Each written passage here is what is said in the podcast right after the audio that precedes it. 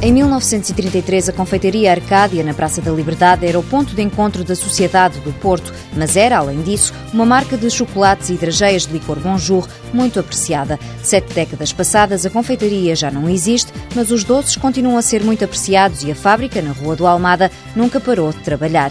A produção artesanal, explica o administrador João Bastos, continua a ser a chave do sucesso. É um chocolate fresco, não é que não tem conservantes, não tem corantes, é, digamos, tudo ainda 100% artesanal. Os chocolates são o produto que mais saída tem. Atualmente são mais de 30 variedades. Os chocolates sem açúcar, temos a gama de sabores, com recheio de diversos sabores: lavanda, rosa, tangerina, menta, caramelo, café e, e limão.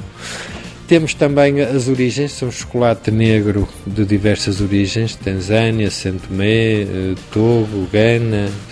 Temos também as tabletes, temos as línguas de gato. Tal como nos chocolates, as amêndoas também são feitas de forma tradicional. Primeiro, a amêndoa é posta nestes tabuleiros, não é? Isto que aqui está é açúcar, não é? E, e, digamos que a única finalidade é fixar a amêndoa para ela poder ser acabada e trabalhar. E depois, consoante o que se estiver a fazer, neste caso estamos a fazer cenouras, ela é acabada uma a uma, é um trabalho de muita paciência é mais um artesanato. É? Na fábrica ainda se usam tachos de cobre e os chocolates estão divididos em gavetas, mas a tradição não se estende à postura que a empresa assumiu no mercado. Os centros comerciais são, desde 2005, os pontos de venda mais fortes. Começámos com o Norte Shopping, depois, nesse mesmo ano, abrimos o Dolce Vita temos aberto mais ou menos o ritmo de uma, duas lojas por ano. Em oito lojas foi investido cerca de um milhão e meio de euros. Agora, diz João Bastos, a estratégia vai mudar. Achamos que já temos uma cota suficiente de lojas em centros comerciais e também na cidade do Porto.